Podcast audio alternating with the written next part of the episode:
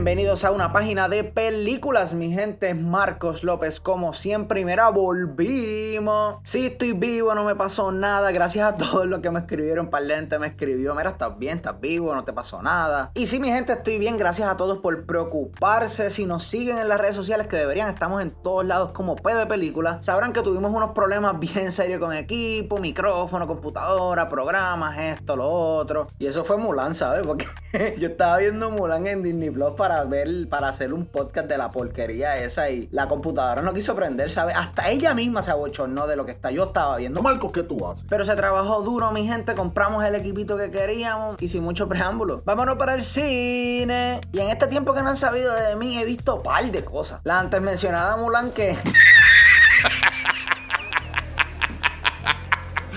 ¡Wow! ¡Qué perdí de tiempo! Una nueva película de zombies surcoreana llamada Hashtag Alive está bastante buena. Esperaba un poquito más. No le llega a Train to Busan, que la quitaron de Netflix hace poco, lamentablemente. Pero está bastante entretenida. Otra cosa que vi que me encantó fue The Devil of the Time, que fue una película que tenía un elenco. ¡Wow! Robert Pattinson, Tom Holland, Bill Skarsgård, repleto de estrellas. La mejor manera que puedo describir esta película es como una cuerda de guitarra. Le siguen dando tensión y eventualmente tú sabes que eso va a romperse y va a joder todo. A veces puede ser un poco lenta, pero ver cómo todas estas diferentes historias que exploramos en la película se van conectando poco a poco es increíble. Si no la han visto, denle un watch, está en Netflix. Y hablando de Netflix, ¿quién le dijo a Cobra Kai que tenía el derecho de ser lo buena que es esa serie? Genuinamente no quiero hablar nada de ella porque quiero hacer un episodio de ella más adelante, pero mi gente, esta serie de cierta manera lo tiene todo. Personajes brutales, una historia bien interesante y de esta es la manera en la que tú revives una propiedad vieja expande el lore, respeta las cosas viejas y vas a tener fans nuevos y viejos porque la clara quien está hablando de Karate Kid antes de Cobra Kai. En fin, véanla, la tercera temporada ya viene por ahí y ya confirmaron la cuarta, me muero por ver eso. Y de la nada quiero una cool En Hola Holmes, pues Millie Bobby Brown estuvo bien en la película y Henry Cavill, pues. ¿Bromeas? Es un papucho. Su cara parece tallada por los mismos ángeles. Mm, ¡Qué suerte! Otra de las cosas que estoy viendo ahora mismo es Ozark. Eh, terminé la primera temporada y ¿por qué más gente no habló de esta serie? Esto me da tantos vibes similares a lo que es Breaking Bad, pero pensando que el personaje principal no es la buena persona que Walter White fue una vez en su vida. Literalmente veo la serie, Jason Bateman es asquerosamente escalofriante y calculador en la serie. Todo el mundo hace un trabajo espectacular con actuaciones de primera. ¿Por qué más gente no está hablando de Ozark. Pero sí, vi varias cositas mientras no estuve con ustedes. Vi obviamente un par de cositas más, pero vamos a hablar de eso más después. Pero pregunta seria, ¿en qué mes estamos?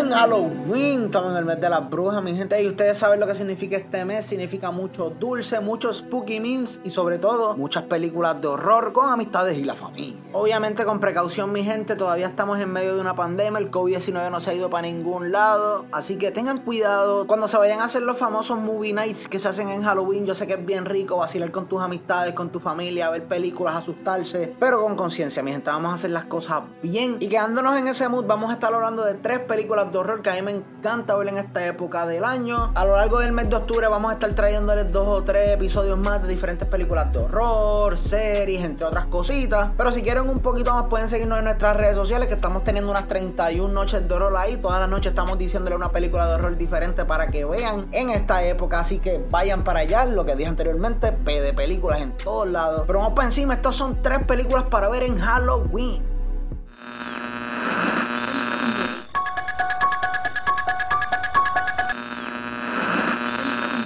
Bueno, mi gente, de la primera película que vamos a estar hablando hoy va a ser de A Quiet Place. Una película de horror ciencia ficción dirigida por John Krasinski, mejor conocido como Jim de The Office. Y también es protagonizada por John Krasinski y Emily Blunt. Y la película se enfoca en una familia intentando sobrevivir el fin del mundo mientras son rodeados por criaturas extrañas que son atraídas por el sonido, lo que fuerza a esta familia a adaptarse a una vida de puro silencio. Bueno, mi gente, tengo que empezar diciéndoles que las actuaciones de todo el elenco están brutales. Y mientras vas viendo viendo la película te vas dando cuenta lo brutal que está esto, porque la mayoría de estos actores no pueden hablar, todo es en silencio. Recuerda, si hablamos, esas criaturas nos matan. Lo que significa que los personajes tienen que presentar sus emociones, comunicarse a través de señales, miradas, movimientos corporales, you name it. Pero siguiendo con las actuaciones, John Krasinski hace un trabajo fenomenal y en verdad toda aquella persona que sea fan de The Office, siento que tiene que ver esto para que vean el 180 que hace este actor con diferentes personajes y diferentes trabajos. Obviamente Emily Blunt no se queda atrás, esa mujer la saca del parque. Y digo lo mismo de los nenes, normalmente los niños en las películas de horror son débil porque encontrar a un nene actor bueno es como encontrarte el ticket dorado, es como que, ¡ah, ya, qué brutal! Pero definitivamente en esta película los nenes son el ticket dorado. Y hablando de los nenes y todo eso, me encanta que la película te setea cómo es que esta familia ha sobrevivido todo este tiempo. Nos enseñan cómo consiguen comida, cómo consiguen agua, medicina, cómo salen a los pueblos,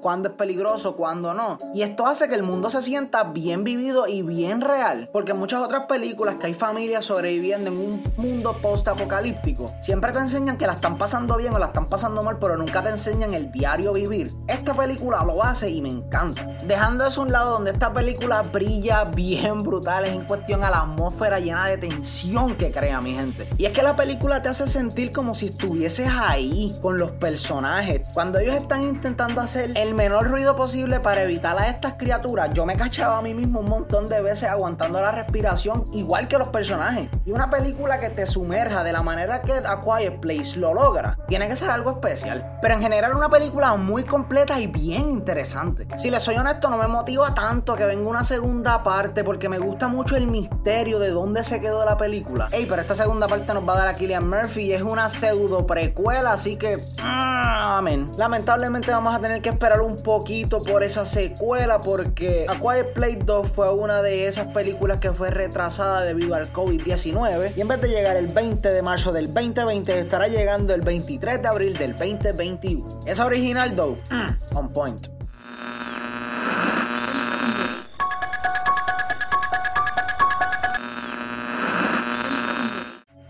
De la próxima película que estaremos hablando es una de las películas más infravaloradas de la animación y esta es Paranormal. Una película de animación stop motion dirigida por Chris Butler y Sam Fell y esta narra la historia de Norman, un niño con la habilidad de ver y hablar con espíritus y cuando su pueblo se ve amenazado por una extraña y antigua maldición, Norman será el único que puede detenerlo. Tengo que decirles que visualmente esta película se ve increíble y utiliza cada aspecto del stop motion a su favor. Específicamente hay unas escenas donde se ven unas formaciones en las nubes y me voló la mente saber la dedicación y el tiempo que tenían que tomar para que eso se viera tan brutal como se ve. Y cuando dije anteriormente que esta película le saca el jugo a todo lo que es stop motion, lo digo y me refiero también al horror. El estilo de stop motion se presta para hacer algunas imágenes que se vean bien eerie, que se ven bien espeluznantes y esta película definitivamente no deja pasar ninguna oportunidad. Y me atrevería hasta a decir que los niños más pequeños pueden encuentren estas escenas un poquito too much, pero hey, enséñaselos si tú quieres. Siguiendo con la película, los personajes son bien interesantes, bien diferentes y cada uno tiene una personalidad bien distintiva, los recuerdas y te enchulas de ellos. Tenemos a Norman, que es un amor, y cómo tú no puedes amar a un niño que le desea un buen día al espíritu de una abuelita muerta. ¡Qué chulería! Tenemos a la hermana de Norman, que está con un tipo que se parece a John Cena, ellos tienen su trambo ahí también. Y si no me equivoco, McLovin es un bully en esta película. Él lo hace muy bien, by the way. Aparte de eso, la película tiene unos temas emocionales que no me esperaba. Son temas que me cayeron de la nada en esta película, pero son súper bienvenidos. Y a través de unas revelaciones que se hacen a través de la película, la historia se desarrolla de una manera y siento que le da mucho, mucho más peso estos temas a la película y a la historia en general. Pero definitivamente Paranorman es una gema, mi gente. Es lamentable saber que de esta película no se habla mucho, pero sin embargo de Coraline se habla demasiado. Y en mi humilde opinión, Paranorman en algunas ocasiones sobrepasa a Coraline en lo que es el horror, algunos de los temas. Overall es una excelente película. No solo para Halloween, sino para cualquier época del año, mi gente. Está disponible en Netflix, no se la dejen perder.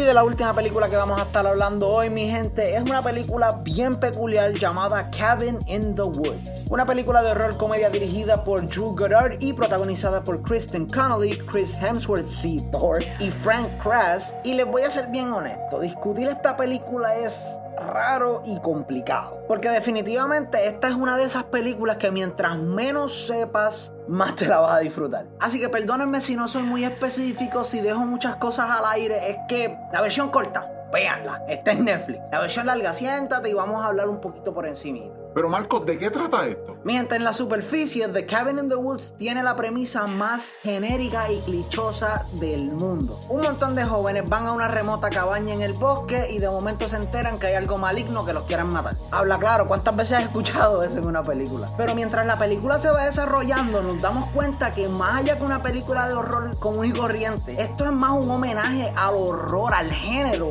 en sí. Literalmente esto es una película asquerosamente creativa y el hecho de ser clichosa es a propósito, porque esta busca usar cada cliché en el libro que has visto en alguna película de horror. Pero créanme, tiene un twist. no lo vas a ver venir por ningún lado. Y la clara, siento que si les digo más, les voy a dañar la experiencia. Y por esa misma razón es que esta película es tan rara, peculiar y única. Esta es una de esas películas que te disfrutas porque tienes tantas y tantas cosas que no ves venir pero cuando pasan es un vacilón. Al punto que la película te deja pidiendo más y cuando te lo da, te sientes súper satisfecho porque esta película es un trip, es un vacilón tan y tan grande que da gusto verla y descubrir lo que está pasando con los personajes. Yo recuerdo que esta película yo la vi en el cine con mi prima. Cuando empezó, mi prima dijo: Mira, este es Jason otra vez, ¿qué es esta basura? Pero poco a poco nos moríamos de la risa y nos mirábamos como que, ¿qué está pasando, loca? la confusión en la sala era hermosa. Pero mi gente, definitivamente una gema del horror para ver en Halloween. Si sabes el secreto, por favor no lo dañes, pásalo para adelante. Si no lo has visto, no sabes nada de ella, déjalo así. Y arranca para Netflix, que definitivamente The Cabin in the Woods es una película que no te puedes perder. Y con eso llegamos al final del episodio de hoy, mi gente. Espero que se lo hayan disfrutado. Solamente puedo decirles gracias y disculpa. Sorry por estar par de semanitas perdido. Tengo excusa, tengo excusa. Pero en serio, gracias por el apoyo, mi gente. Sin ustedes nada de esto sería posible. Y si quieren apoyarnos de una manera un poco más directa, Anchor implementó algo que se llama Listener Support. Ahí nos pueden apoyar con tan solo un dólar al mes y dejarnos seguir hablando de cine con ustedes un ratito cada semana. Y recuerden que si tienen alguna recomendación o tema para nuestro podcast, no duden en escribirnos a nuestro email que es at una página de películas at gmail.com. Allá la orden. Y como les dije anteriormente, síganos en nuestras redes sociales que estamos en todos lados como P de Película. Estamos en Facebook, MySpace, Instagram, Twitter. Y si lo tienen, estamos ahí. Oficialmente volvimos, mi gente, así que recógete todo y vámonos para el cine.